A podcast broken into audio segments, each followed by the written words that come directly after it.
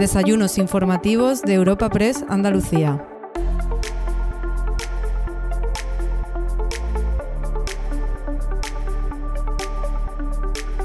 Te damos la bienvenida a una nueva edición de los desayunos informativos de Europa Press Andalucía gracias a la colaboración de la Fundación Cajasol. En esta ocasión, en el marco de un ciclo con los presidentes de las ocho diputaciones provinciales de la comunidad, te ofrecemos un encuentro con el presidente de la Diputación de Jaén, Paco Reyes. Abriendo el encuentro, escucharemos al presidente de la Fundación Cajasol, Antonio Pulido, quien ha dado paso al presidente de la Diputación de Sevilla, Javier Fernández, para presentar al ponente protagonista de esta cita y darle paso en la tribuna informativa. Seguidamente, charlará con el delegado de Europa Press en Andalucía, Francisco Morón, en un breve coloquio antes de cerrar el encuentro.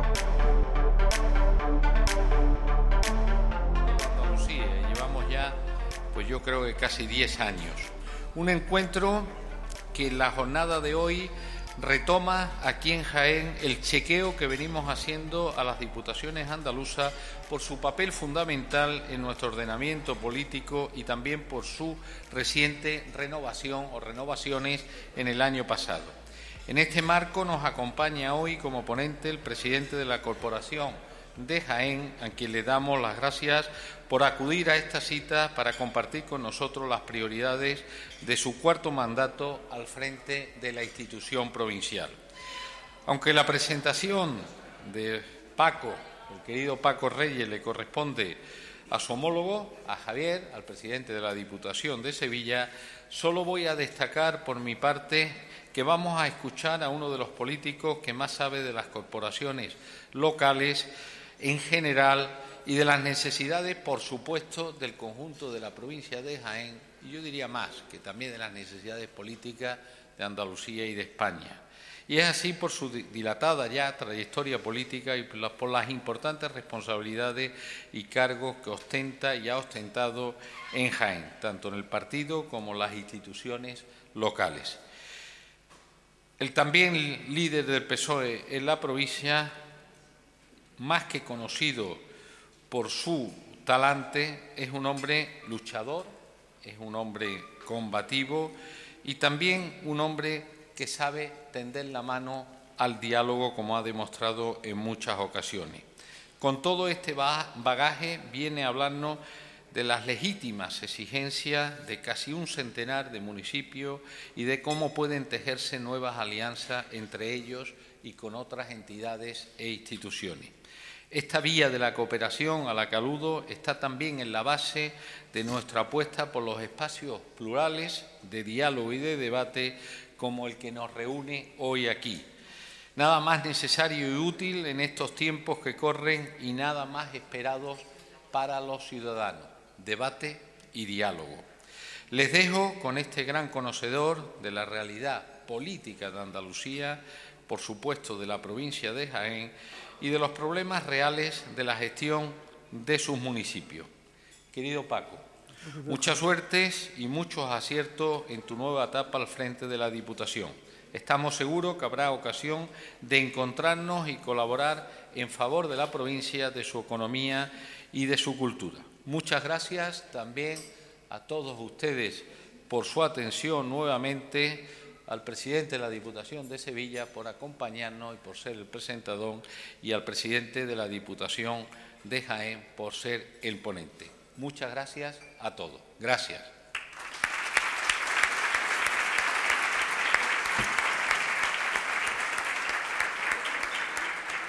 Y a continuación, para presentar a nuestro ponente de hoy, tiene la palabra Javier Fernández, presidente de la Diputación de Sevilla. Muchas gracias.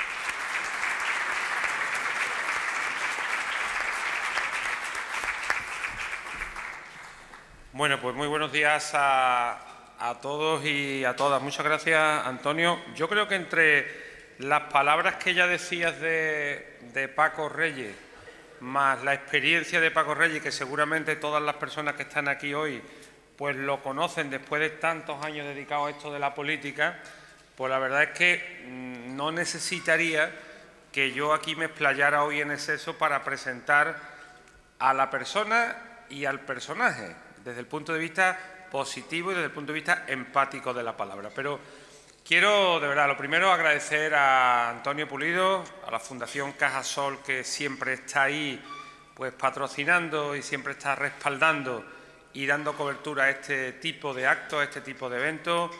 Gracias, Antonio. Gracias a Europa Press también por ser esa tribuna que nos permite muchas veces, nos permite permanentemente tener estas jornadas tranquilas, estas jornadas calmadas, en las que se nos permite hacer reflexiones, en las que se nos permite de manera serena pues venir a contar tres, cuatro, cinco ideas sobre los proyectos de presente, pero sobre todo de la visión que tenemos de cara al, futuro.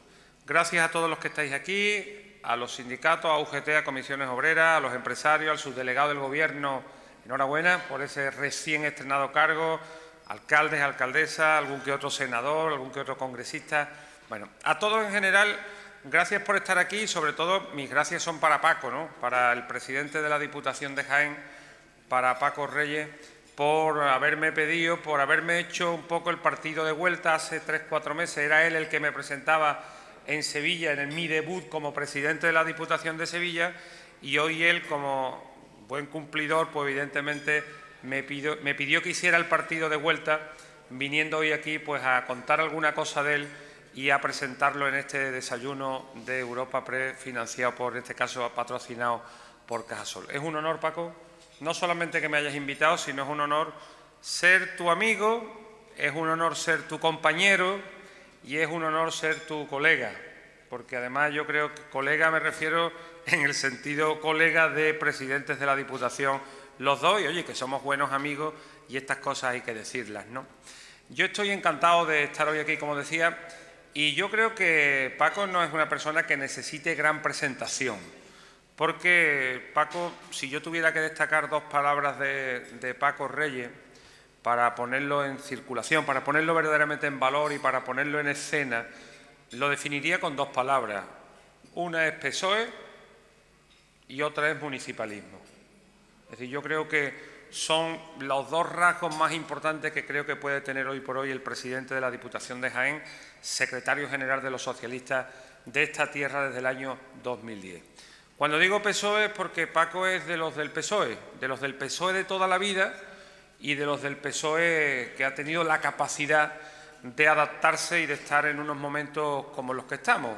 Cuando las cosas van bien para el Partido Socialista a todos los niveles, Paco Reyes es del PSOE y cuando es al PSOE al, que hay que empujar, Paco Reyes es el primero que está para empujar al PSOE. Con lo cual, gran socialista, gran compañero y un gran municipalista. La trayectoria de Paco en su vida política, yo leyéndolo estos días, detectaba que había tres grandes etapas. Una primera etapa absolutamente dedicada al municipalismo, que sin duda le dio la raíz, le dio la base de esa vocación pública que siempre ha tenido, de estar al lado de los que más nos necesitan, de estar al lado de la búsqueda de oportunidades, en esa búsqueda también de los equilibrios para que todo el mundo pueda caminar a una determinada velocidad. Esa es su etapa desde el año 87 aproximadamente hasta el año 2000. En el año 2000 Paco tiene una etapa de 10 años en los que da un salto a la Junta de Andalucía como delegado del Gobierno en Jaén durante ocho años, incluso a ser diputado nacional. Y a partir del 2010 Paco vuelve al ámbito casi exclusivo ya, de, en este caso como presidente de la Diputación, al municipalismo. Ha sido concejal, ha sido alcalde, diputado provincial, evidentemente, para ser presidente de la Diputación, delegado del Gobierno, diputado nacional, es decir, una persona que ha tenido un recorrido que le permite tener una visión muy clara de la política. Pero de entre todas esas opciones, él siempre ha entendido que el municipalismo es la base de todo y que es la escuela de la política.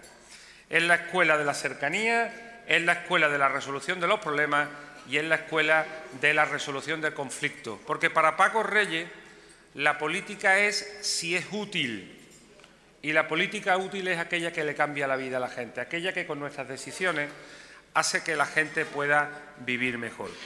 Yo, si tuviera que decir varias cosas de Paco, aparte de esos dos conceptos a los que me refería antes, deciros que Paco es un hombre muy importante para Jaén, es una persona muy importante para Jaén, pero absolutamente influyente fuera de Jaén. Es una persona clave, creéroslo. Es una persona muy importante y una persona clave en el PSOE de Andalucía. Paco Reyes de esas personas que no solamente tiene opinión sobre los temas, sino que tiene posición política. No es solo una persona que habla, sino que como buen político y como buen influencer en este sentido en la política dentro del partido, es de los que se les escucha. Y quiero que entiendan ustedes la diferencia. No es lo mismo hablar que que te esperen lo que tú dices porque la gente de la organización te escucha. Paco ha conseguido poner a Jaén en el centro de la influencia de la posición política en Andalucía e incluso, si me apuran, de España, sin perder nunca de vista de dónde viene, sin perder nunca de vista o sin perder nunca los pies del suelo, pero siempre pensando en construir. Paco es un líder, es un hombre solvente y tiene una cosa que en política es fundamental. La autoridad la dan los cargos. Paco Reyes posiblemente tenga autoridad porque es el presidente de la Diputación de Jaén, pero tiene algo que en política es muy importante, que es el autoritas, que eso es un intangible. El autoritas en política o se tiene o no se tiene, y Paco Reyes tiene ese autoritas que le ha dado su trabajo, su trayectoria, su compañerismo, su gestión, desde una visión como municipalista de lo que yo llamo la doble G, la G de gestión y la G de gobierno. Paco se dedica a trabajar el día a día de las cosas porque sabe que hay problemas que no pueden esperar a mañana, pero también se dedica a la otra G, la G de gobierno, y es que Paco tiene una brújula porque quiere saber y tiene permanentemente en mente qué tiene que ser, en este caso, la provincia de Jaén y el PSOE de Andalucía y Andalucía en el futuro. Paco forma parte de tres grandes órganos. Es el líder de los socialistas de Jaén, pero es del equipo del PSOE nacional, del Gobierno de España, del equipo de Pedro Sánchez, que ha sido capaz de parar a la derecha, que ha sido capaz de desplegar una agenda social sin precedentes y que ha sido capaz también de visualizar el territorio o las políticas territoriales de una manera como nadie la entiende. El PSOE siempre lee España mejor que nadie. Pero a mayores también forma parte del proyecto de Juan, del proyecto de Juan Espada. Estamos comprometidos en intentar hacer a Juan Espada el presidente de la Junta de Andalucía en el 2026. Estamos comprometidos en ello y Paco Reyes juega un papel fundamental no solamente en este camino, sino en el que se avecina. Paco es un presidente de la Diputación y no me alargo mucho más. Como decía, que es una referencia para todos nosotros. Quiero, el otro día tuve con él la oportunidad de estar con todos los presidentes de las diputaciones de toda España y a Paco Reyes lo escuchan. Paco Reyes es una referencia de lo que es el municipalismo de verdad, de la cohesión social, de la cohesión territorial, de la cohesión digital, que sabe que una provincia o crece de manera coordinada o será imposible. Pero después tiene un rasgo muy importante que es el que a mí siempre me ha llamado la atención. Normalmente cuando uno no conoce a alguien, lo puede admirar. En mi caso con respecto a Paco es, conforme lo he ido conociendo, mi admiración y mi cariño ha ido a mayores. Paco es un buen compañero, y además un hombre muy familiar que normalmente intenta siempre volver a Jaén. Intenta por todos los medios, cada vez que tiene una reunión en Sevilla o tiene una reunión en Madrid, él intenta siempre volver a su pueblo, intenta estar con su familia, intenta hacer patria, de verdad, en Jaén. Es un buen político, buena persona, buen presidente, una auténtica referencia para los socialistas de Jaén desde hace muchísimos años y una referencia para todos los socialistas de Andalucía. Yo me siento orgulloso de ser su compañero, de ser su amigo y de ser su colega. Y como decía un importante autor, Paco es de los que no solamente ve el camino, sino que lo recorre y además lo muestra. Así que un honor, Paco, estar hoy aquí contigo, de verdad un placer que me hayas invitado y sigue siendo así, sigue por ese camino porque sigue siendo una referencia y seguirá siendo una bandera en la que todos nos podamos sentir identificados. Muchas gracias y deseando escucharte. Paco, muchas gracias.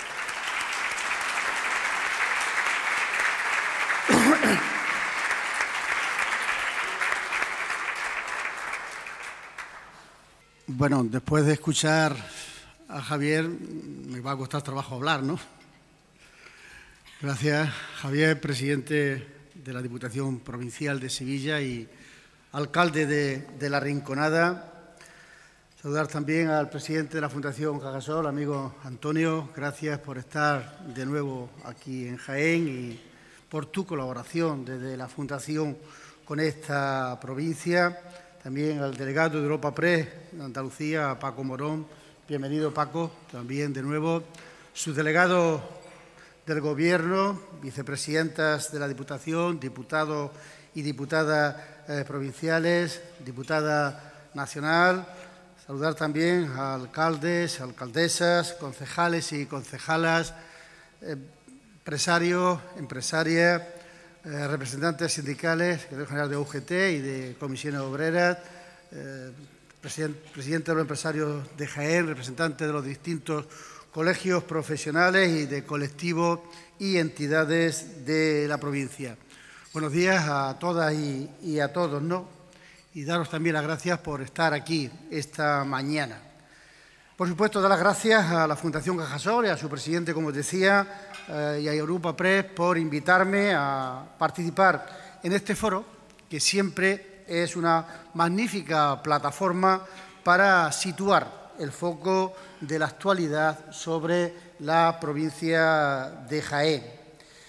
Y gracias especialmente a, Javi, Javier, presidente de la Diputación de Sevilla, alcalde de la Rinconada y secretario general del PSOE de Sevilla, por su presentación y por sus palabras, ¿no? Como habéis podido comprobar, esa intervención obedece a la amistad, al cariño y a la complicidad que hemos tenido y que seguimos teniendo. Son innumerables los puntos en común que nos unen, especialmente compañeros eh, nuestro partido, el Partido Socialista Obrero Español, pero también, como él ha dicho de mí, convencidos municipalistas. Ambos hemos sido alcaldes de nuestros pueblos, él sigue siendo de la Rinconada, ambos somos secretarios generales del PSOE en nuestras respectivas provincias, somos presidentes de la Diputación y por lo tanto compartimos inquietudes y valores, experiencia en la gestión y por supuesto trabajamos día a día para mejorar la vida de nuestros vecinos y de nuestras vecinas por el progreso de nuestros territorios.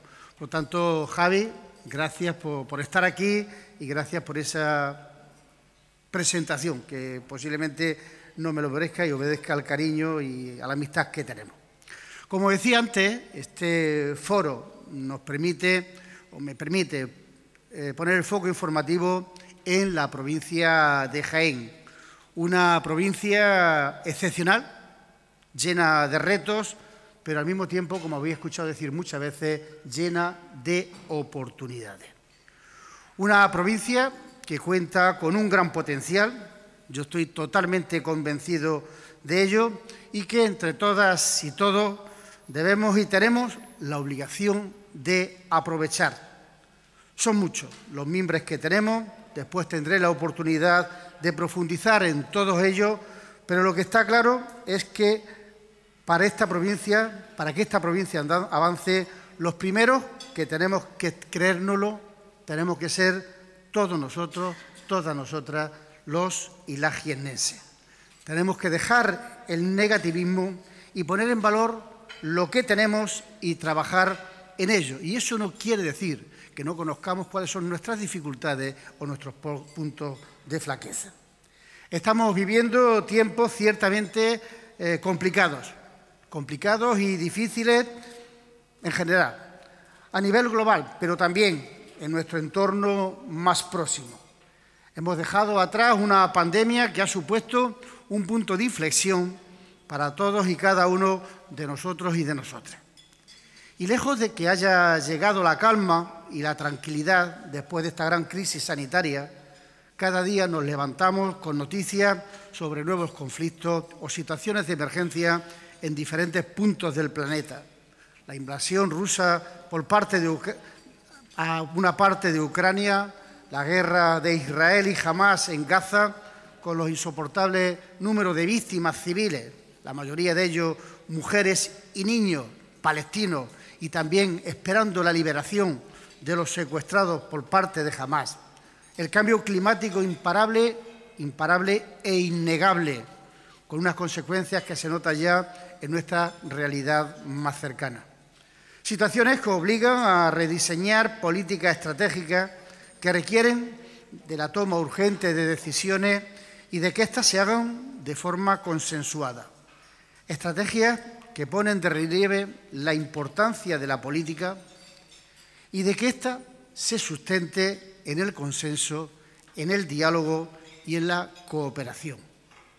También atravesamos un momento de crispación, de una marcada polarización en la que se hace uso y abuso de mensajes poco responsables, en muchos casos poco democráticos, que no hacen sino causar un grave daño a la sociedad con la complicidad de redes sociales y de las nuevas tecnologías mal aplicadas.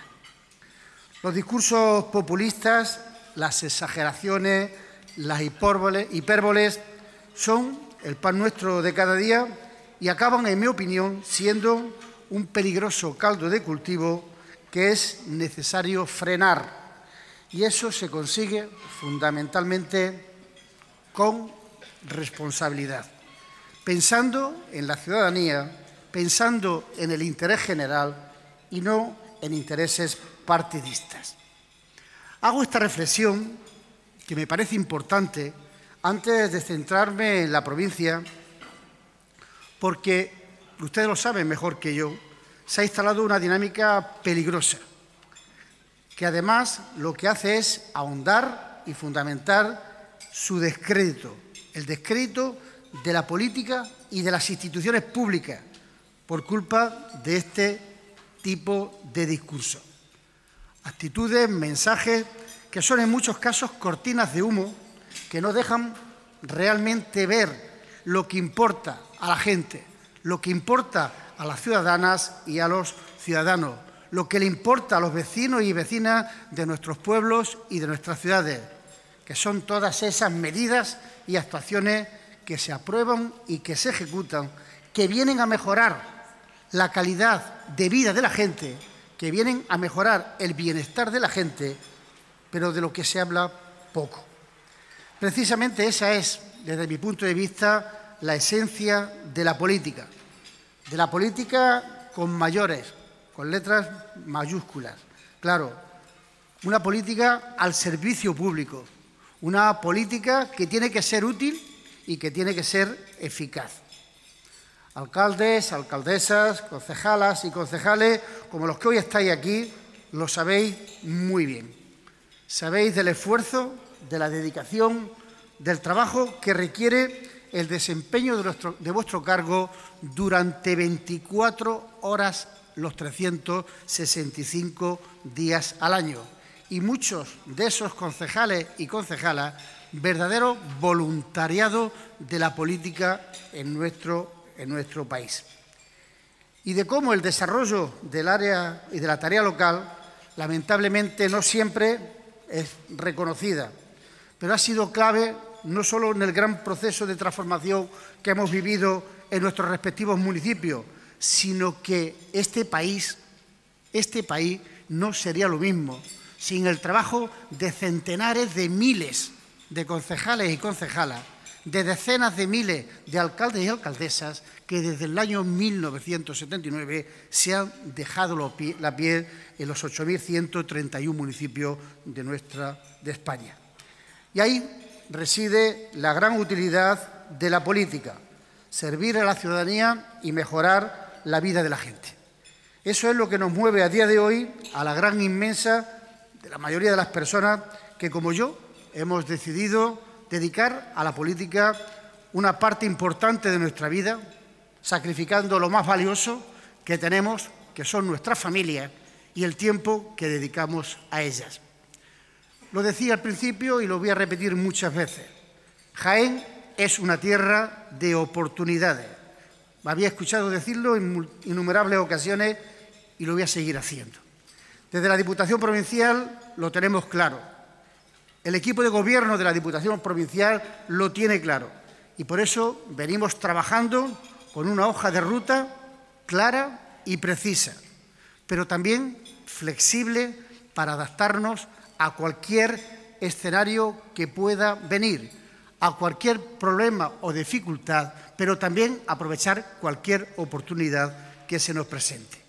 Tenemos las líneas marcadas, sabemos el camino hacia dónde avanzar Y contamos con instrumentos que son fundamentales, como el Plan Estratégico de la provincia de Jaén o las propuestas y recomendaciones del Consejo Económico y Social de nuestra provincia y saludo a su presidente que se encuentra esta mañana con nosotros. Un plan estratégico al que me refería que, como saben, afronta la elaboración de su tercera edición, desde el consenso que lo ha caracterizado desde el principio, con la participación de todas las administraciones públicas, de los agentes sociales y económicos de la provincia de Jaén. Como decía, desde la Diputación Provincial lo tenemos claro. Estamos en una tierra de oportunidades con muchas virtudes una ubicación estratégica, calidad de vida en nuestros pueblos y en nuestras ciudades, una increíble riqueza monumental y natural, una riqueza gastronómica muy valorada, tanto dentro como fuera de la provincia de Jaén, un pujante sector industrial que, apuesta, que aporta a nuestro PIB más que el sector agrícola, un potente tejido empresarial que destaca por su continua apuesta por la innovación, además de ser los principales productores de aceite de oliva de calidad del mundo. Y, por supuesto, lo más importante que tiene esta provincia, que es su capital humano, sus hombres y sus mujeres, formados en nuestra joven universidad, en la Universidad de Jaén o también en los ciclos formativos de los institutos con los que contamos. Estas son algunas de las virtudes que desde mi punto de vista tiene una provincia como la nuestra. Ahora bien, para que Jaén avance y progrese, Jaén, además de creérnoslo quienes vivimos en esta tierra, Jaén debe ser prioritaria. Debe contar con un trato diferenciado, lo que siempre se ha llamado discriminación positiva para converger en ámbitos en los que otros territorios nos aventajan. Y no solo, y no solo porque aquí alguien pueda entender que trabajamos menos, que no es así, o que tengamos menos recursos que otras provincias, que tampoco es así, sino porque también partíamos, partíamos, y no cabe duda en el año 1978, cuando se aprobó la Constitución española, de un punto de partida mucho más retrasado que otros territorios marcados, sin lugar a duda, por esa dictadura que nos castigó durante mucho tiempo. La casilla de salida del año 78 de la provincia de Jaén era totalmente distinta, muy atrás de cómo estaba una parte importante del territorio español. Por eso venimos reivindicando y lo vamos a seguir haciendo, llamando a la puerta del Gobierno de Andalucía y, por supuesto, llamando a la puerta del Gobierno de España para que esa reivindicación de esa discriminación positiva llegue como llegó en su día con el Gobierno de José Luis Rodríguez Zapatero cuando se puso en marcha el Plan Activa JAE. Desde la Diputación, que es mi ámbito de competencia, y del equipo de Gobierno a quien represento y de la Diputación a la que represento, les diré que venimos haciendo un esfuerzo importante, posiblemente y sin posiblemente insuficiente, pero importante. Cualquier alcalde o alcaldesa, cualquier empresario o empresaria, cualquier asociación o colectivo lo sabe. Vamos más allá de nuestras competencias, exprimiendo al máximo nuestro presupuesto. Y posiblemente no demos respuesta a, todo, a todos aquellos que llaman a nuestra puerta, pero lo que sí hacemos es escucharlos, lo que sí hacemos es atenderlos. Y es un honor para esta Diputación y es un honor para este presidente que cualquier problema, sea competencia o no competencia de la Diputación Provincial, vayan al Palacio de la Plaza de San Francisco a llamar a la puerta, a hablar con el presidente o a hablar con un diputado o con una diputada provincial. Es un honor para esta institución, es un honor para este equipo de gobierno el que haya esa confianza en una institución como la nuestra.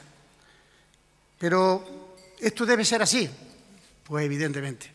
Esto tiene que ser así. Y quien ha sido alcalde de un municipio de 3.000 habitantes sabe que es muy difícil el gestionar, el trabajar en los municipios de la provincia si no estuviera la Diputación Provincial ahí. Una Diputación que se debe a los pequeños y medianos municipios, que los recursos con los que contamos los dedicamos en muchas ocasiones a ámbitos que no son de nuestra competencia. Y los recursos que dedicamos a ámbitos que no son de nuestra competencia los detraemos, entre comillas, se los quitamos a los alcaldes y alcaldesas de la provincia de Jaén para que puedan seguir haciendo la mejor gestión que puedan.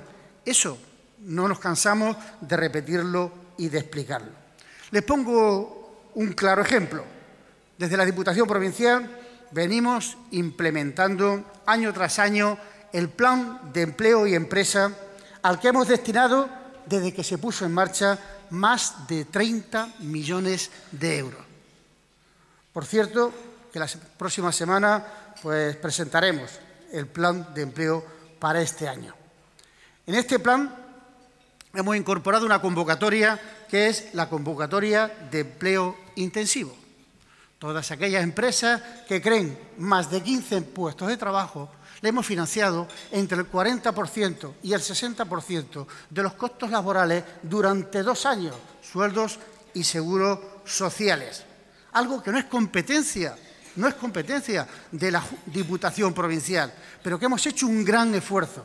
Y esos 30 millones de euros han sido recursos que no han llegado a los ayuntamientos, que no han llegado a los municipios de la provincia. El empleo, el empleo por el Estatuto de Autonomía para Andalucía es una competencia de la comunidad autónoma, por lo tanto una competencia del Gobierno de Andalucía. Por eso hemos hecho ese gran esfuerzo que no podemos continuar haciendo.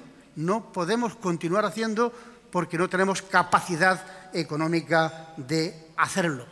La Diputación Provincial cuenta con un presupuesto disponible de 155 millones de euros, no finalistas, porque aunque la cifra global son 300, casi 380 millones de euros, ahí están metidos los recursos que le recaudamos a los ayuntamientos, que con una mano le recaudamos y con otra se la damos. Ahí está metido en nuestro presupuesto el, el cobrar el recibo de basura a los ayuntamientos, recogida de residuos, que con una mano la cobramos y con otra se la damos a las empresas. Ahí están incorporados los recursos que recibimos de cobrar los costos de agua, que con una mano la cobramos y con otra se lo damos a los ayuntamientos, o está incluido la ayuda a domicilio, que con una mano la recibimos de la Junta y con la otra se la damos a las empresas que gestiona la Diputación Provincial. Pues bien, con esos 155 millones de euros, además de mantener 1.100 y pico eh, trabajadores y trabajadoras, mantenemos 1.500 kilómetros de carreteras en la provincia de Jaén. Prestamos esos servicios municipales, promocionamos nuestro territorio o promocionamos nuestra cultura. En este año en el que estamos, 16 millones de euros mantenemos para el plan de cooperación de obras y servicios, 13 millones los dedicamos a la mejora de carreteras o 7,4 millones de euros a los parques de bomberos para que se les preste el servicio a los respectivos municipios. Nuestro trabajo y nuestro objetivo es trabajar y favorecer la cohesión social y territorial. Pero la Diputación Provincial, como decía, llega donde llega, Hablaba de 155 millones de euros. Quien tiene más recursos en el territorio, evidentemente, es quien tiene las competencias. 155 millones de euros de la Diputación Provincial, 46.753 millones de euros la Comunidad Autónoma de Andalucía, el Gobierno de Andalucía, en parte por sus competencias. Llevamos algo más de seis meses desde que se inició el actual mandato municipal. Son muchos los retos que nos marcamos y a los que hay que hacer frente. Uno de nuestros principales objetivos nosotros que la colaboración y nuestra aportación a la lucha contra el cambio climático. Una sequía que por tercer año consecutivo está afectando, ha afectado a nuestros campos, a nuestros agricultores, a nuestros ganaderos, a nuestras campañas agrícolas y de manera especial a, las, a aceitunas. Y esperamos que llueva en los próximos días o en los próximos meses, pero si esto no sucediera en la cuantía suficiente, el problema sería y será aún mayor. Estamos en los últimos días de una campaña de oleícola que antes de iniciarse ya arrojaba datos poco positivos, con un aforo estimado de producción de 215.000 toneladas de aceite, un 19,5% más que la producción final de la pasada campaña, pero un 52,8% menos que la media de las últimas cinco campañas. Hace unas semanas, las cifras aportadas por la Agencia de Información y Control Alimentario la ICA, señalaban que en Jaén, a 31 de diciembre, andábamos por 125.000 toneladas, muy lejos del aforo previsto, y como lo han venido corroborando las últimas semanas las organizaciones agrarias geneses. Hay que esperar a conocer los datos eh, definitivos, pero estos datos poco halagüeños para una provincia como la nuestra, en la que miles y miles de familias dependen y giran en torno al campo y a la agricultura. Por tanto, una situación muy complicada y que no es que nos haya pillado desprevenido, es que se veía venir. Y por eso, desde la Diputación Provincial, en temas del agua, nos anticipamos. Nos, anticipamos y también en el tema del empleo, especialmente. Y por segundo año consecutivo hemos puesto en marcha un plan de empleo especial para los ayuntamientos. Un plan de empleo dotado con 10 millones de euros para ayudar a quienes están en la primera trinchera, que son los alcaldes y alcaldesas, a esas personas que no han podido echar un jornal en la campaña de aceituna, especialmente las mujeres, que cuando hay más problemas, quienes menos trabajan son las mujeres en la campaña de aceituna. Y hemos puesto por segundo año a disposición de los alcaldes y alcaldesas 10 millones de euros para que cada alcalde, respetando su autonomía municipal, sabiendo cuáles son sus prioridades, lo dedique a dar jornales que complementen o que palíen el recorte importante que ha habido con motivo de la campaña de aceituna. Y todo eso haciéndonos eco de la solicitud de los 97 alcaldes y alcaldesas que en el Consejo de Alcaldes y Alcaldesas pidieron ese plan extraordinario a la Diputación Provincial y también a la Junta eh, de Andalucía, también la reducción de peonadas al Gobierno de España. Desgraciadamente, el único apoyo que han tenido los alcaldes y alcaldesas en esta campaña ha sido los 10 millones de la Diputación Provincial. Desgraciadamente, la respuesta de la Junta de Andalucía y de su presidente, Morillo Benítez, ha sido nada, ni un euro para la provincia de Jaén en un momento especialmente complicado. Ha, ha dicho no, no, por segunda vez por segundo año consecutivo a nuestros alcaldes y alcaldesas, a nuestros agricultores, a nuestros jornaleros y a nuestras jornaleras. Cero medidas por parte del Gobierno de Andalucía, que son quienes tienen las competencias en empleo, que son quienes tienen los recursos en materia de empleo en nuestra comunidad autónoma. ¿Cómo es posible que en una situación tan delicada y complicada el Gobierno de Andalucía, con su presidente a la cabeza, ha sido el no por respuesta a un momento complicado como el que hemos vivido. Un gobierno que además presume de tener el presupuesto más alto de su historia, esos más de 46.000 millones de euros a los que me hacía referencia con anterioridad. Esta, desgraciadamente, es la realidad en una campaña complicada provocada por la sequía que estamos padeciendo.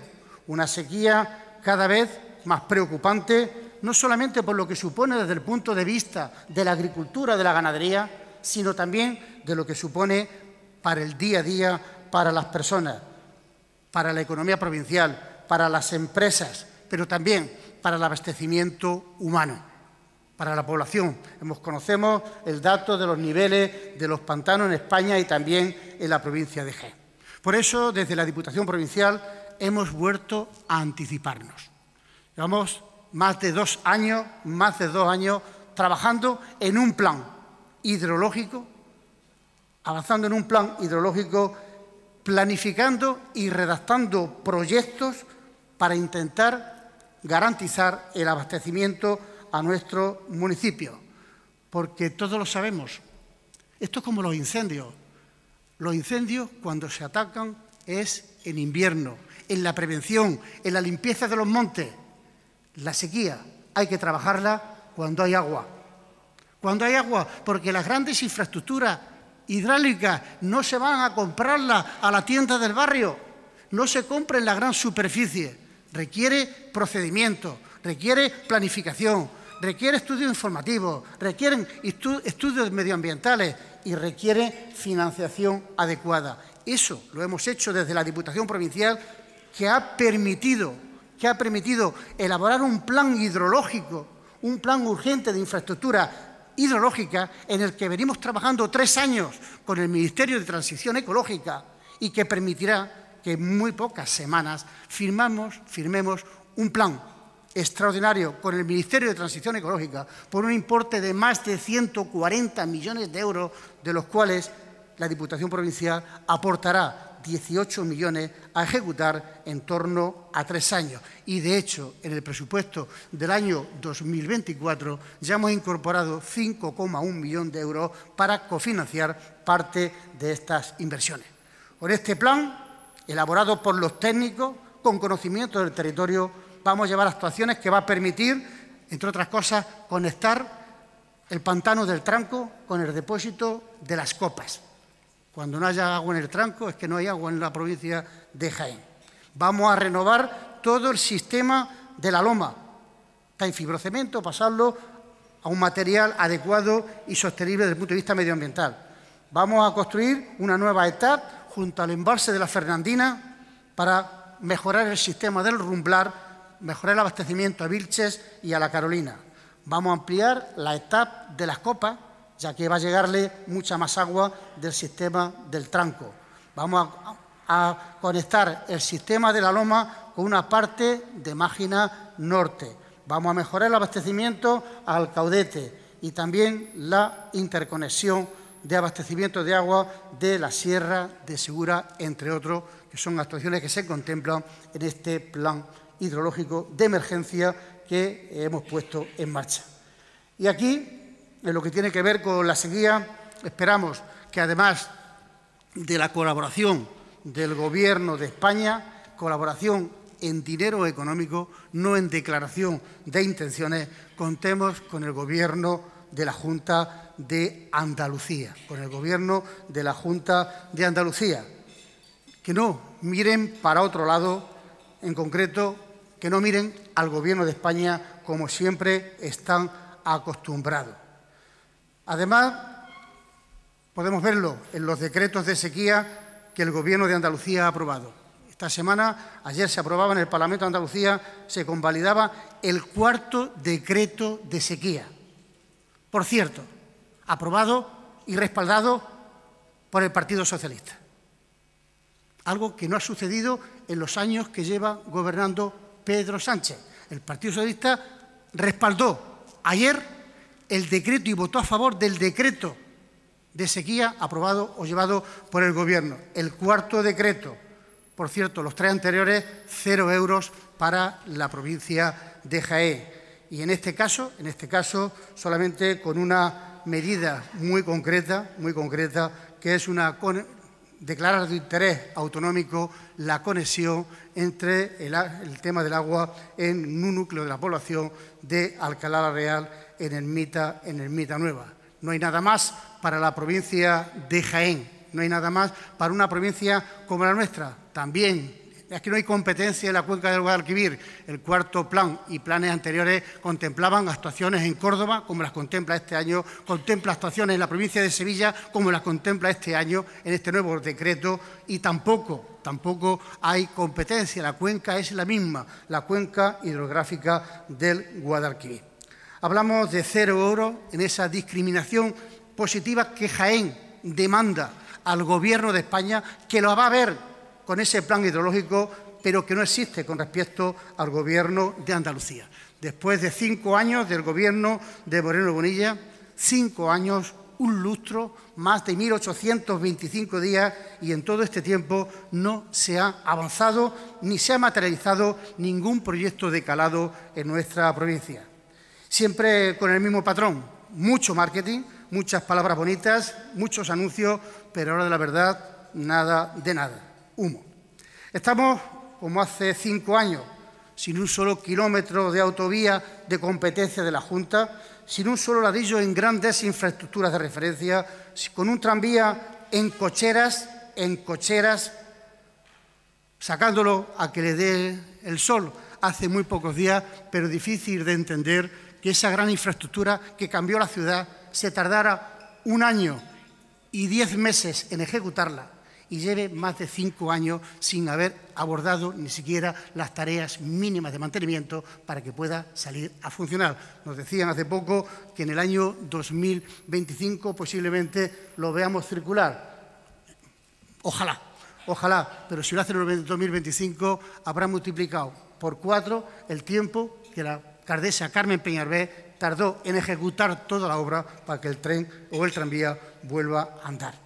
Esa es nuestra realidad, ese es el mismo patrón, insisto, vendiendo humo, como lo hicieron en obras hidráulicas. Miren, el junio del año 2020, el Gobierno de Andalucía asumió de competencia autonómica, declarándolo de competencia autonómica, la actuación en las obras del Víboras Quiebrajano, con una inversión de 22 millones de euros en junio del año 2020. A día de hoy no hay nada, nada hecho. En el año 2020 había agua, había agua. A día de hoy no hay agua suficiente o podemos correr riesgo de agua para abastecimiento a la capital y a todo su entorno eh, metropolitano.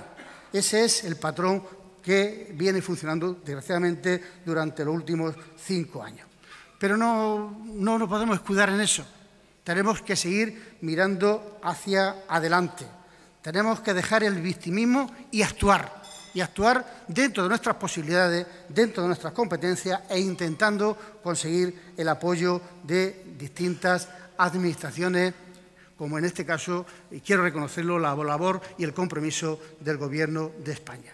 Desde la Diputación de Jaén y yo como presidente, como decía, vamos a exigir al Gobierno de Andalucía que cumpla con la provincia de Jaén, que impulse infraestructuras que son fundamentales para el desarrollo de nuestro territorio, que continúe la autovía del Olivar, que lleva parada seis años en el polígono industrial de Marto, ni un kilómetro más en dirección a Estepa, que es una carretera que es fundamental para la vertebración del interior de Andalucía. Esa conexión con autovía que nos reclamaron y que nosotros también reclamamos al Gobierno de Andalucía, de la autovía desde el Tordón Jimeno al Carpio o desde Jaén, Andújar por Fuerte del Rey, que se comprometieron, que la anunciaron, que lo reclamaron y nosotros también han renunciado a que sea autovía. El puerto seco de Linares, donde no se ha avanzado absolutamente nada. Siguen ahí, convertidos en un erial, los más de 500.000 metros cuadrados que adquirió el anterior gobierno de Andalucía para convertir a Linares Baeza en el gran centro logístico del sur de España, lo mismo que el área logística de Bailén y de Andújar. Es que ya ha pasado un lustro desde la llegada de Moreno Bonilla o la ciudad de la justicia, que anunciaron su licitación cuando faltaban semanas para las elecciones autonómicas y que cuando se constituyó el gobierno dijeron que el proyecto ya no valía, que había que empezar de cero después de las elecciones, o esa ciudad sanitaria que lo único que se ha hecho, que cuentan, son los 100.000 metros cuadrados que la Diputación Provincial cedió para la ciudad sanitaria. Infraestructuras son fundamentales para mantener la población en el territorio, para atraer inversiones, para generar empleo y para generar riqueza. Jaén no es un territorio, y lo he dicho muchas veces, que pertenezca a la España vaciada. Aquí no hay pueblos, como en Aragón o como en Castilla-León, totalmente vaciados y que se venden completamente. Pero hay que tener en cuenta que para mantener la población el territorio no es suficiente las infraestructuras. Es fundamental los servicios. Es más importante los servicios que las infraestructuras. Por eso no se pueden dar ni un solo paso atrás. Hay que garantizar que la población pueda acceder a servicios básicos en los territorios. Servicios básicos como es el agua, servicios básicos como es la dependencia, como es la educación o como es la sanidad. Y todo ello servicios de calidad. Y hemos podido comprobar un deterioro importante de los servicios básicos, de los servicios básicos en estos últimos cinco años en Andalucía. No es de recibo que se desmantelen hospitales comarcales.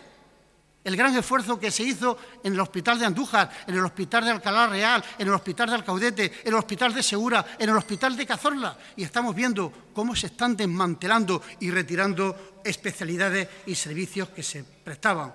No es de recibo que en Jaén haya 113.000 jienenses en lista de espera para que lo atienda un especialista, información facilitada tarde, pero facilitada por la Junta de Andalucía. Que más de 17.200 personas estén esperando una operación quirúrgica o que haya casos que una simple atención primaria en un centro de atención primaria en cualquier municipio haya ocasiones que tardan 15 días en darle cita o que hayan desaparecido 163 clases de infantil y clases de primaria en la provincia de Jaén en estos últimos cinco años. La política y los gobiernos estamos para mejorar la vida de la gente, no para empeorarla.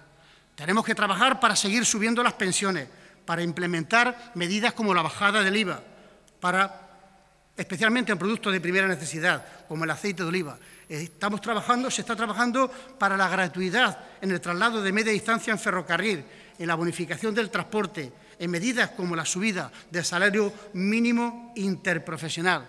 Eso es trabajar para mejorar la vida de las personas. Por eso, lo he dicho en varias ocasiones, la provincia de Jaén tiene una gran oportunidad en esta legislatura con el Gobierno de España.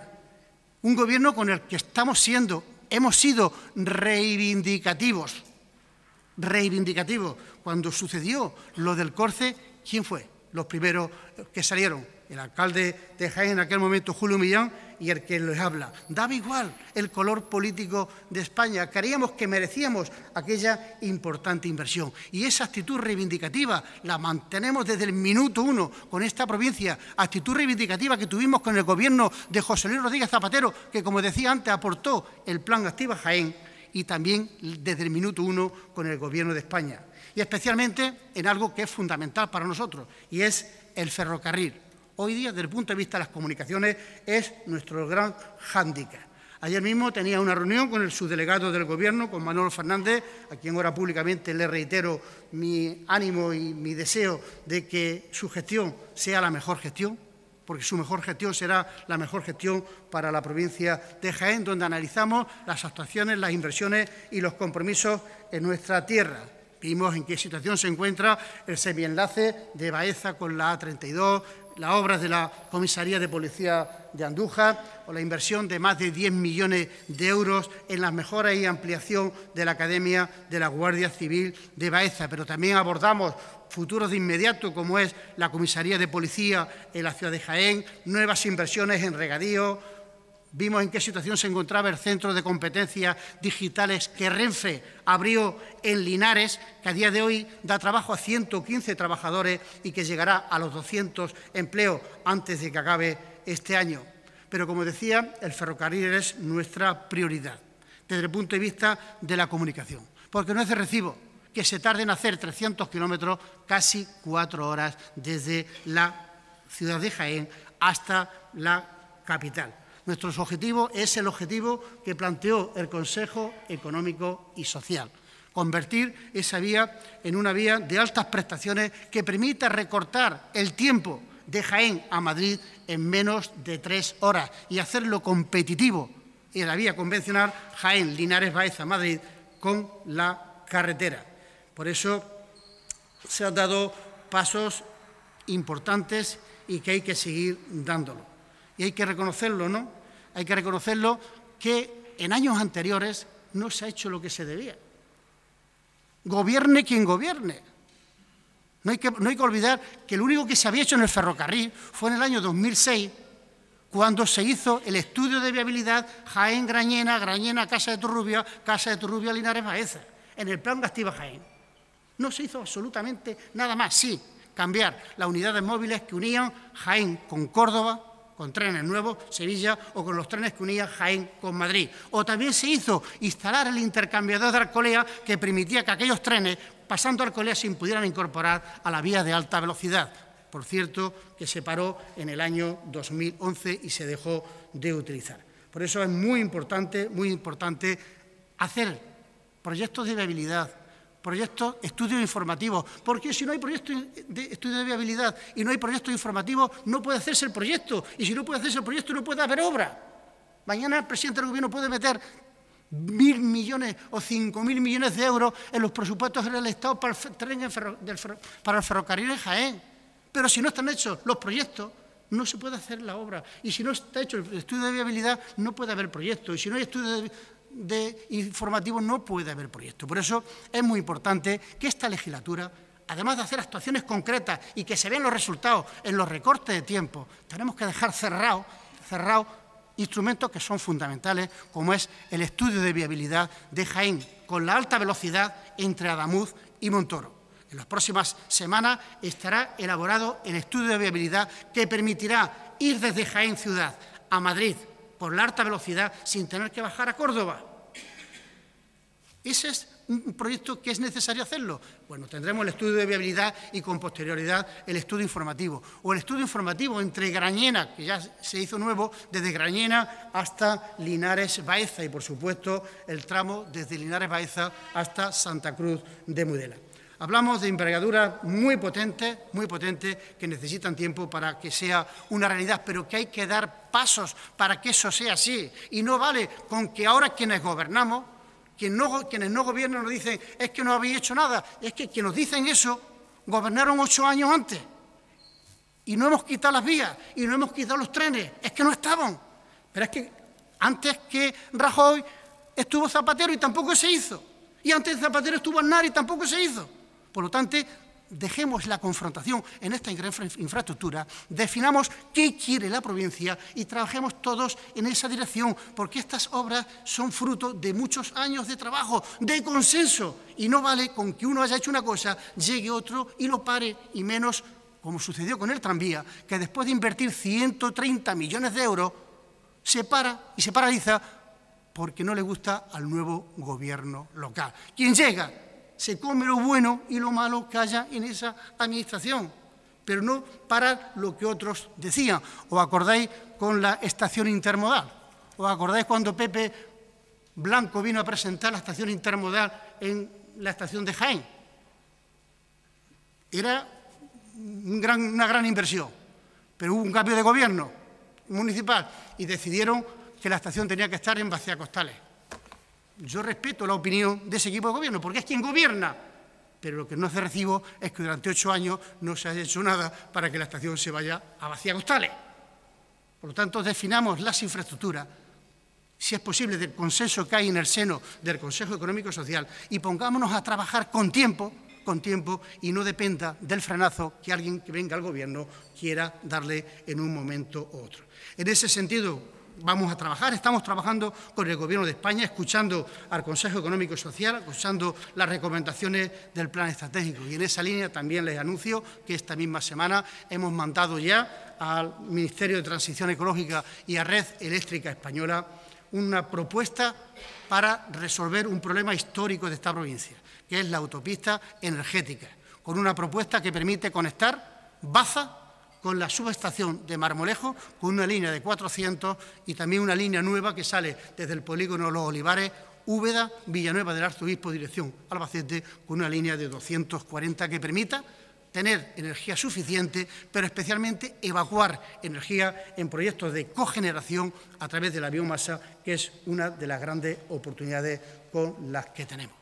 También en la infraestructura, evidentemente, la A32 es fundamental, la conexión natural entre Jaén y Albacete, algo que tenemos que reconocer que en los últimos años, en los últimos cuatro años, se han puesto en, marcha y en funcionamiento tres tramos, desde Torreperogil a Villacarillo, Villacarillo, perdón, Úbeda, Torreperogil, Torreperogil, Villacarillo, Villacarillo, Villanueva del Arzobispo y que en este momento está terminándose o en estado muy avanzado lo que es el proyecto de dos nuevos tramos, que es el tramo que va desde Villanueva, desde Villanueva del Arzobispo a Beas de Segura, de Beas de Segura hasta Arroyo de los Jancos, con 20 kilómetros nuevos que tendrán que iniciarse, si es posible, a lo largo de este año o al menos licitarse. Y a eso hay que sumar que por primera vez en los últimos 25 años el tramo desde Albacete hacia la provincia de Jaén está en marcha el primer tramo, que es desde Albacete al cruce de Balazote, y está en redacción el proyecto de Balazote en 25 kilómetros más abajo. Creo que son ejemplos claros de la necesidad de planificar, de consensuar y de no parar de pedalear independientemente de quién gobierne en cada momento. Voy a ir terminando. Pero si hay un proyecto transformador que demuestre la apuesta del Gobierno de Pedro Sánchez con la provincia de Jaén, es sin duda el CTDES. Y lo mismo que salimos cuestionando la decisión del COLCE, hay que salir aplaudiendo y reconociendo la apuesta del CTDES. Y quiero saludar a su delegado de defensa que se encuentra también con nosotros esta mañana. Un proyecto que supondrá una inversión de más de 220 millones de euros, una generación de empleo en torno a los 2.600 empleos y que la Diputación Provincial viene apoyando desde el minuto uno. Un proyecto que va a marcar, sin lugar a dudas, un antes y un después en la provincia de Jaén y que va a permitir que nuestra provincia sea referente en sectores tan importantes como los vehículos autónomos, vehículos inteligentes, la inteligencia artificial ligada a la defensa o la lucha antidrones. Tres proyectos tecnológicos de futuro. Estamos hablando, como decía, de un proyecto transformador que es una apuesta por empleo estable y cualificado que pone a Jaén en el mapa de la innovación y de la tecnología más avanzada y que significa traer nuevas iniciativas empresariales a una provincia como la nuestra. La implantación del Centro Tecnológico de Desarrollo y Experimentación no se ha quedado en un anuncio. Es un proyecto real que ha dado pasos muy importantes y además se ha dado en tiempo récord. Hay que recordar que en tan solo dos meses y dos días, desde que el presidente del Gobierno, el 2 de diciembre, anunció el proyecto, el entonces ayuntamiento y alcalde de Jaén, Julio Millán, en dos meses y dos días puso a disposición del Ministerio de Defensa los 80.500 metros cuadrados donde va el centro principal de este parque, que ha permitido que a día de hoy esté en redacción, esté en redacción este campus principal, ¿no? Ya se encuentra prácticamente finalizado el vallado perimetral, donde se va a ubicar el CTDES, una obra que también ha ejecutado una empresa de Jaén, Vialterra, de la que nos sentimos también orgullosos y que es un ejemplo de lo que desde el minuto uno puede suponer un proyecto de estas características para una provincia como la nuestra. El INTA adjudicó en octubre el proyecto del campus principal, como decía, cuya edificación está prevista que se inicie antes de que acabe el año 2024, para que esté operativo en el año 2026, que puedan iniciarse las operaciones y al finales del 2029 esté completamente cerrado todo. Se ha creado también la cátedra CTD de la mano de la Universidad de Jaén.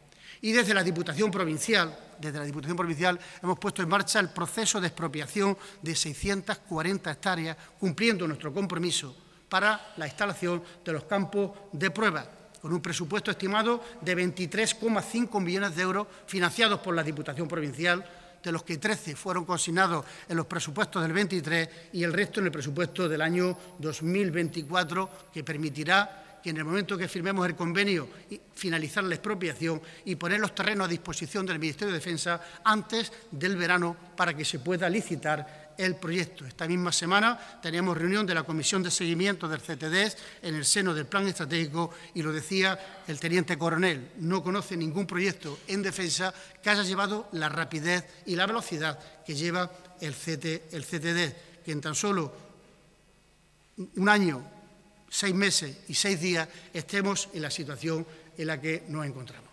Por tanto, es un ejemplo claro de discriminación positiva, de una decisión política de instalar en la provincia de Jaén un centro de estas características que va a ser centro de referencia, no solamente en Andalucía, no solamente en la defensa nacional, sino también un centro de referencia en la OTAN, en la línea en la que viene trabajando el Ministerio de Defensa del Gobierno de España. Por lo tanto, esto no tiene marcha atrás. Es un proyecto que va a llegar más pronto que tarde, más pronto que tarde y además lo hará a una velocidad a la que no estamos acostumbrados en este país y, por supuesto, tampoco en la provincia de Jaén. Creo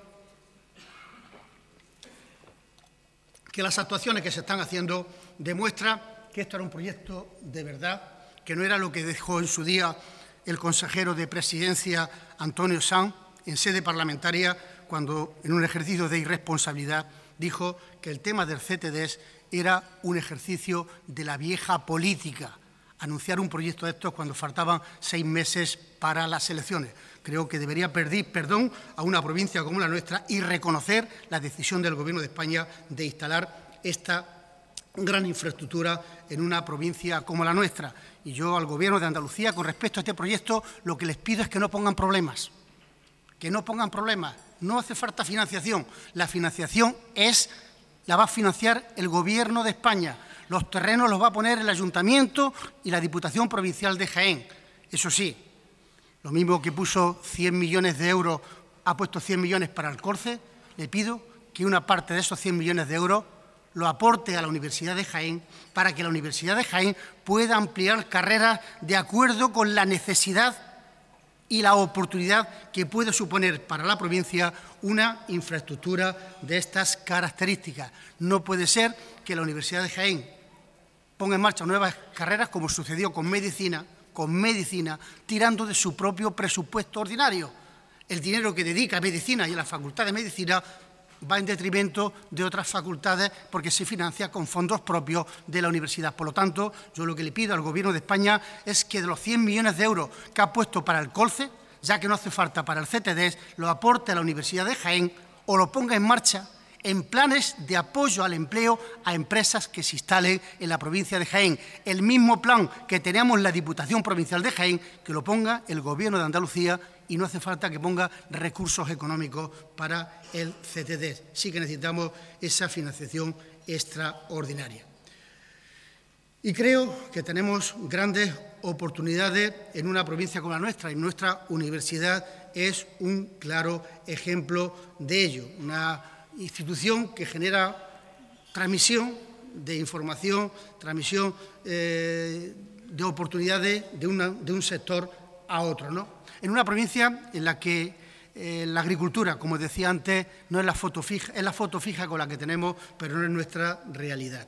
Hoy, lo he dicho también muchas veces, no voy a cansar de repetirlo, dentro y fuera de Jaén, el sector de la industria aporta a nuestro PIB más que aporta el sector de la agricultura el sector industrial se ha diversificado de manera espectacular, no solamente en torno al plástico, también al sector metalmecánico, la cerámica, las impresoras 3D, las nuevas tecnologías de la información y la comunicación o la madera. Contamos con cinco centros tecnológicos que también son referentes e imprescindibles desde el punto de vista de la innovación y la investigación.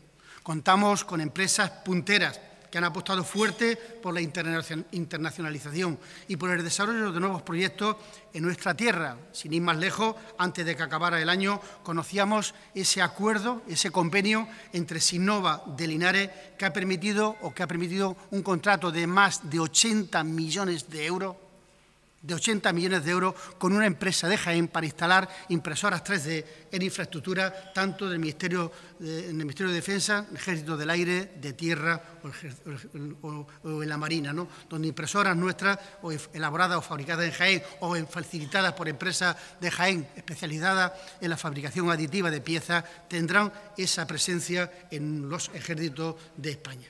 Estamos viendo cómo empresas de Jaén eligen nuestro empresas de fuera eligen Jaén para instalarse.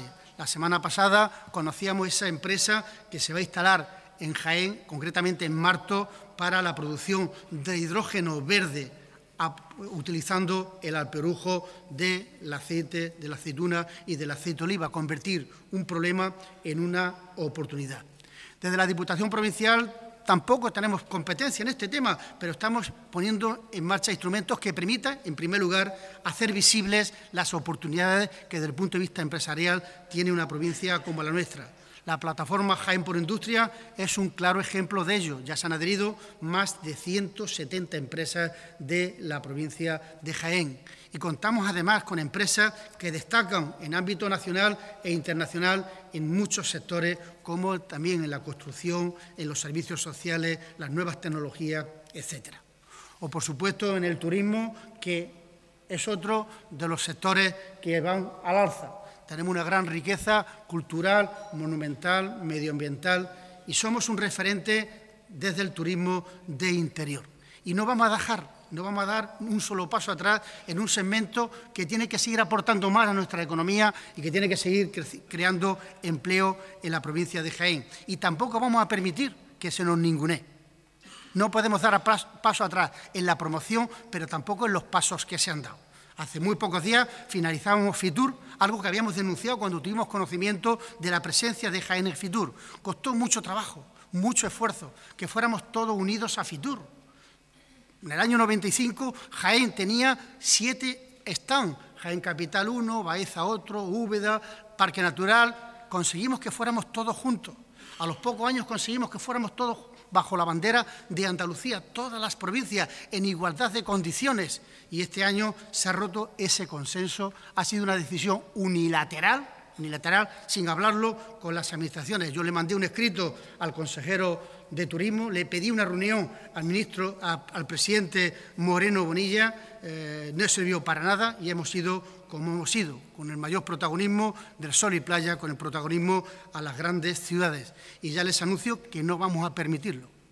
Si la situación es la misma, el año que viene la Diputación Provincial de Jaén tomará medidas para que en Fitur Jaén esté representada como se merece, donde estén representados nuestros parques naturales, V de Baeza, donde esté representado nuestro patrimonio monumental y cultural de una manera digna. Y esto no es confrontación política, os lo digo de verdad, cinco años hemos ido con Moreno Bonilla a Fitur. No hemos dicho nada los cuatro años anteriores porque hemos ido de la misma manera, fruto del consenso y del diálogo. Pero este año no ha sido así. Hemos denunciado, como denunciamos otros malos tratos a la provincia de Jaén, y yo espero, porque me consta que otras muchas provincias andaluzas y Diputación andaluza le ha parecido una barbaridad como hemos oído, que seamos capaces de hablarlo con tiempo, de, que consensuemos cómo va Andalucía, porque un gran referente del turismo en nuestro país, como es Andalucía, no puede ir de cualquier manera, ¿no? Y no vamos a permitir ataques ni en Fitur ni el anuncio de cierre de las oficinas turísticas de Úbeda y de Baeza, donde el Gobierno de Andalucía ha anunciado a la alcaldesa de Úbeda que el personal que dejan la, oficina y yo espero que gracias a la presión del sector turístico de Úbeda y de Baeza, gracias a la presión del Ayuntamiento de Baeza y gracias a la denuncia permanente, el Gobierno de Andalucía rectifique y mantenga las dos oficinas de turismo en las dos ciudades que son ciudades patrimonio de la humanidad. Aún así hemos aprovechado FITUR como hemos podido para poner en valor nuestra riqueza, nuestro patrimonio y especialmente la riqueza gastronómica, utilizando y aprovechando nuestra gastronomía con las cinco estrellas Michelin que contamos eh, en la provincia de Jaén, algo sin duda excepcional y algo único en una provincia con las características como la de Jaén. Oportunidades hablaba antes ¿no? de aprovechar y sin lugar a duda una de ellas son los fondos europeos. A día de hoy 186 millones de euros han venido a la provincia de Jaén, de los cuales Diputación Provincial estamos gestionando un número importante, especialmente en el ámbito del turismo, con planes de desarrollo sostenible en Sierra Mágina, en Cazorla, Segura Las Villas, Sierra Morena, Territorio Lince, actividades comerciales en Baeza y en Cazorla, o también Oleotur Jaén, o liderando un proyecto de Oleotur España. Además, también no vamos a parar de seguir trabajando en la concesión por parte de la UNESCO del paisaje declarado de paisaje Patrimonio de la Humanidad del Olivar de Andalucía. El expediente ya está desde esta semana en posesión, perdón, desde mediados de enero en la UNESCO, esperando que finalice ese procedimiento y que en el año 2025 pueda ser declarado.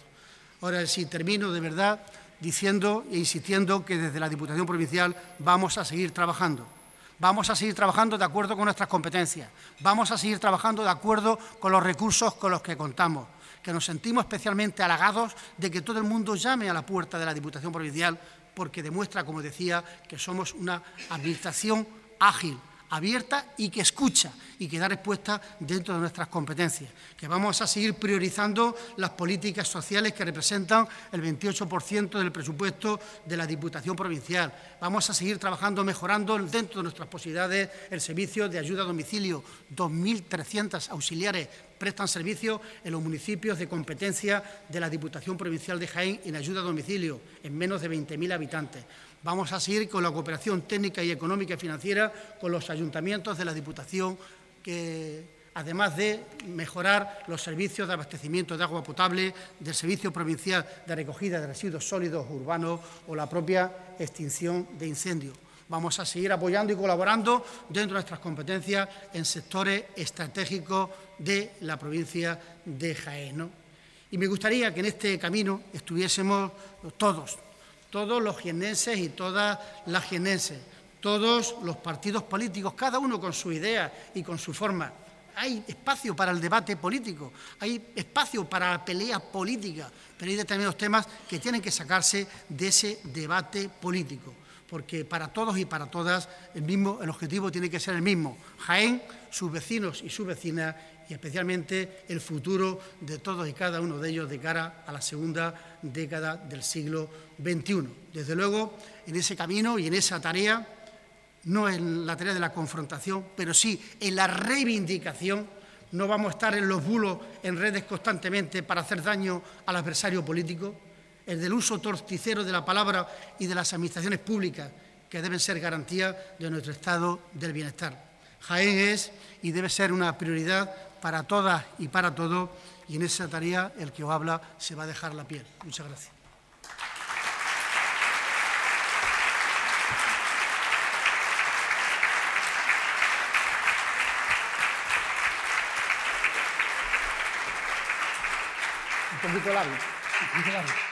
Muchas gracias, presidente. Bueno, está asienta otra parte de la pregunta, Mucho mejor. Estamos fuera de tiempo ya desde hace un rato, entonces lo que sí hay tres, temas o cuatro temas que aunque a mejor me subrayar, porque has apuntado todas las cuestiones pendientes.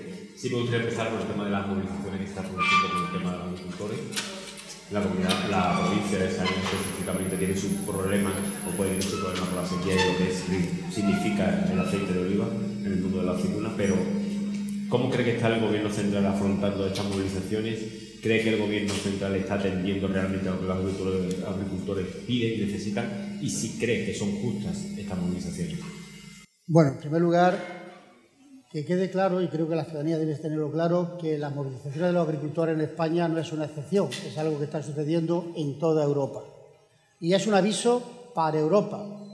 Hay pasos que no se pueden dar hacia atrás, desde el punto de vista medioambiental, desde el punto de vista de la sostenibilidad, desde el punto de vista de la salud, para ir alguna decisión que posiblemente haya que revisar. Europa está acostumbrada a revisar decisiones.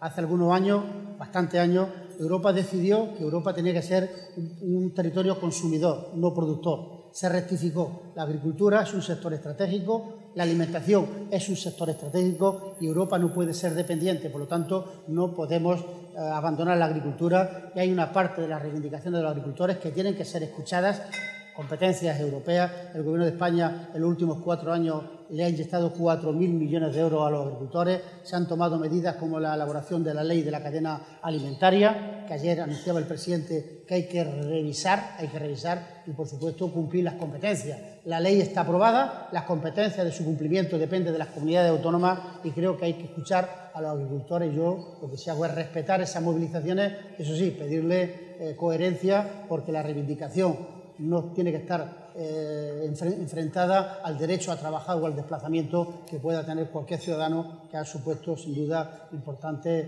eh, problemas durante este día. Ha hablado de lo que es el problema en sí, del aceite, de la aceituna, la, la bueno, cómo ha bajado esa, esa, producción en estos últimos cinco años, atendiendo los datos de estos últimos cinco años. ¿Cree usted que el alto precio del aceite puede hacer que se produzca un cambio de hábitos, puede tener una repercusión directa en el sector? Bueno, algo influirá, ¿no? Pero tenemos margen de crecimiento. Está aquí el profesor Parras. El aceite de oliva es sinónimo de calidad. Hay estudios que lo demuestran, lo que supone Predinvest Plus, Predinvest que se está redactando en este momento, otros estudios eh, científicos que demuestran eh, que el aceite de oliva es un producto de calidad pero también fundamental desde el punto de vista de la salud. ¿no? Por lo tanto, eh, puede haber un detraimiento del consumo en el, consumidor convencional motivado por la subida de precios, una subida motivada por la falta de producto en el mercado, pero creo que hay margen de crecimiento. Decía el profesor Parra que el 2% de la población mundial, solo el 2% consume aceite de oliva. Cada vez son más los países que se incorporan a consumir aceite de oliva eh, virgen extra y creo que ese sentido el consumo va a seguir creciendo y va a ser perfectamente compatible con el incremento de la producción que están haciendo en determinados territorios, con la implantación del olivar intensivo, pero yo creo que el olivar, el ácido de oliva, nunca va a haber un litro que no se consuma porque es un producto de calidad y necesario para la salud y que no puede faltar en ninguna cocina que se precie. ¿Qué evolución del precio eh, cree usted que se puede producir? Podemos ver una alta, un alto precio con una subida desproporcionada. Bueno, si es que yo creo que al final se pone el foco eh, cualquier producto, da igual. Cuando hay, no hay petróleo o hay poco petróleo en el mercado, sube el precio. Cuando hay un, problema con una crisis ganadera, sube el precio. Es decir, que lo que está sucediendo con el aceite de oliva es lo normal. El mercado es el que regula el precio, la oferta y la demanda. lo que sí hay que garantizar es que los agricultores tengan un precio justo, un precio justo, porque hay que mantener la actividad agrícola en nuestro país además de que los agricultores y los ganaderos son fundamentales para luchar contra el reto demográfico y que la población siga en el territorio. Por lo tanto, el precio tiene que ser un precio que cubra gastos y que le permita tener algunos beneficios al agricultor. Si no, un agricultor no es una ONG. Un agricultor es un empresario que tiene que ganar dinero y si no gana dinero abandona la explotación y si abandona la explotación abandona el territorio y si abandona el territorio tenemos España vaciada que afortunadamente el olivar ha hecho que Jaén no forme parte de la misma. Ha, hecho referencia a Fitur, a los problemas que se han producido a lo largo de este, año, de esta presentación de Fitur, y cómo bajo ir la misma marca ha sido perjudicial para una de las provincias. ¿Podemos decir que a día de hoy la Diputación de Jaén sí se plantea seriamente ir con stand propio a la próxima Fitur? Mire, lo que, no, lo que vamos a exigir al Gobierno de Andalucía es lo mismo que el presidente Moreno Bonilla pide. Pide, cuando el Ministerio de, de Sanidad la ministra dijo que había que utilizar las mascarillas en los hospitales y en los centros de salud, Moreno Bonilla dijo, la imposición por la imposición no va a ningún sitio, hace falta el diálogo y el consenso. Lo que tiene que hacer el presidente de la Junta de Andalucía es aplicarse lo que tanto pide y demanda. Por lo tanto, Jaén, vamos a exigir, vamos a exigir, por un lado, diálogo consenso y no vamos a permitir agravios y ataques de nadie. Lo vamos a hacer desde la Diputación Provincial de Jaén y, por supuesto, serán muchos los que se nos unan. Por tanto, a día de hoy esperemos que el Gobierno de Andalucía rectifique. No podemos ir a Fitur, a Fitur como hemos ido. Un tubo negro, Jaén no tenía stand, tenía un mostrador. En un espacio de 20 metros de ancho y un tubo de 100 metros de largo. Por lo tanto, si, ese si vamos a ir de la misma manera, Jaén, lo he dicho antes, tomará la decisión que tengamos que tomar. Pero iremos de una manera digna, con un producto turístico digno como el que tenemos. Por eso vamos a ver cómo evoluciona en los próximos meses. ¿En qué punto se encuentra es el complejo turístico de, de de, de? Y sobre todo, ¿qué puede implicar? ¿El qué? El complejo turístico. Bueno, pues como todo el mundo sabe, hay dos complejos turísticos náuticos que construimos, uno en el Tranco y otro en el Giribaile. El Tranco se adjudicó a una empresa con un barco solar, solar eh, que tiene dificultades, dado los niveles de agua que tiene el Tranco.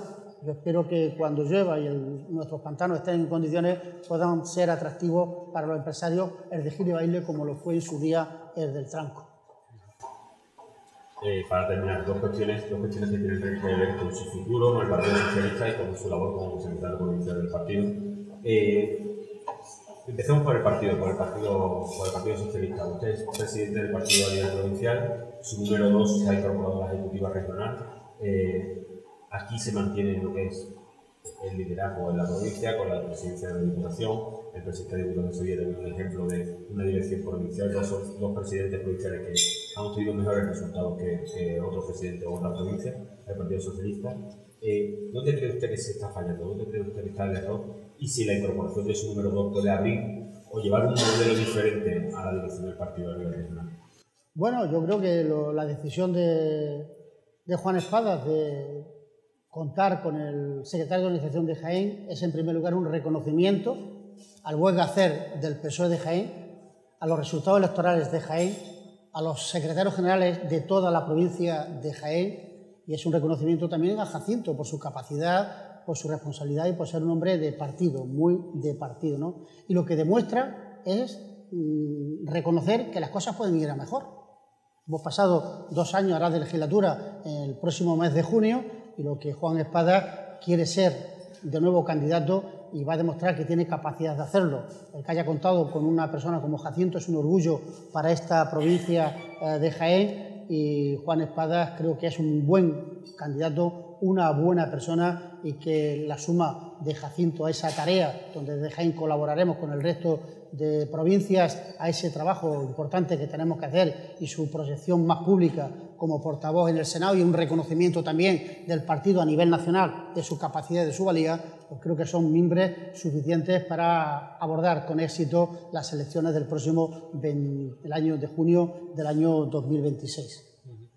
¿Cree usted, ha hecho referencia a lo que es su, cargo, su responsabilidad como, como portavoz del Senado, ¿cree usted que eso puede eh, perjudicar o no al mensaje en Andalucía o entiende que el mensaje nacional no se va a comer ese mensaje andaluz? por esa doble vía que tiene como portavoz, como secretario general del partido aquí en Andalucía y portavoz nacional, que son temas muy diferentes los que hay que defender y cuestiones incluso que en algunos casos pueden perjudicar a Andalucía o pueden parecer que perjudican a Andalucía. Bueno, yo sé eh, que Juan Espada se ha pegado una panza de trabajar eh, desde las elecciones de junio del año 2022, ¿no? Y posiblemente eh, no haya trascendido a la ciudadanía el trabajo, la panzada de kilómetros que se ha pegado y eh, el esfuerzo que ha hecho. ¿no? Ha tenido poca menos visibilidad de la que se merecía, incluso la propia gestión del Grupo Socialista en el Parlamento de Andalucía. Creo que esto es una oportunidad para hacer visible más a una persona que ha demostrado capacidad en el Ayuntamiento de Sevilla, que ha sido, es un buen gestor y que tenga una plataforma de más visibilidad, algo que en Andalucía, por razones que conoce todo el mundo, era bastante complicado de conseguir. Y por último, tenemos que preguntarle por su futuro, cuarto mandato, cuarto legislatura frente a la Diputación. Entiendo que tiene pensado acabar la legislatura. No sé si tiene pensado, decidido, por ver a preguntar al partido si quiere confiar en usted para una nueva legislatura. Bueno, quedan dos, dos años para el Congreso Provincial, mucho tiempo. Queda más de tres años y medio para que acabe la legislatura. Mire, ¿qué le iba a decir a Jacinto? Que iba a estar en Sevilla con mando en plaza por lo tanto, la política es como es, ¿no? Lo que está claro es que estamos en un proyecto que muchas veces las decisiones no tenemos que tomarlas nosotros, la, toma el partido, la toma el proyecto y lo que el partido sabe desde el minuto uno, mis compañeros de Jaén, mis compañeros de Sevilla y mis compañeros de España, es que Paco Reyes está para tener el pico y la pala donde me digan, donde me digan y que me siento con la misma ganas y la misma fuerza hace muchos años, y además lo habéis podido comprobar, muy largo y con fuerza, ¿no? Sí, pero lo que, sí, lo que, sí, está claro es que la legislatura sí la paga, La legislatura, la legislatura. Sí, sí, sí, sí. La legislatura sí la voy a acabar, evidentemente, yo me estoy comprometido. Había, había algún... Mi planificación personal, con, contrastada con algunos compañeros, podía haber tomado una decisión, pero hay proyectos tan importantes en la provincia de Jaén en los próximos tres años y medio que pretendo acabarlos. Pretendo acabarlo porque quiero que se haga durante este mandato, aprovechar esa situación que vivimos, como bien decía Javier, donde desde el Gobierno de España se nos escucha a Jaén, donde desde el Gobierno de España se nos atiende a Jaén, donde desde el Gobierno de España no solo quedan en palabras y en brindis al sol, viene acompañada de acciones como el CTD, de un plan especial de 140 millones para abastecimiento hidráulico, de medidas concretas para mejorar el ferrocarril. Y creo que esta oportunidad que tenemos, tenemos que ser capaces de aprovecharla y yo evidentemente eh, voy a acabar la legislatura y ya lo he dicho antes, pico y pala donde se me ordene y donde se me plantee. Muchas gracias a vosotros.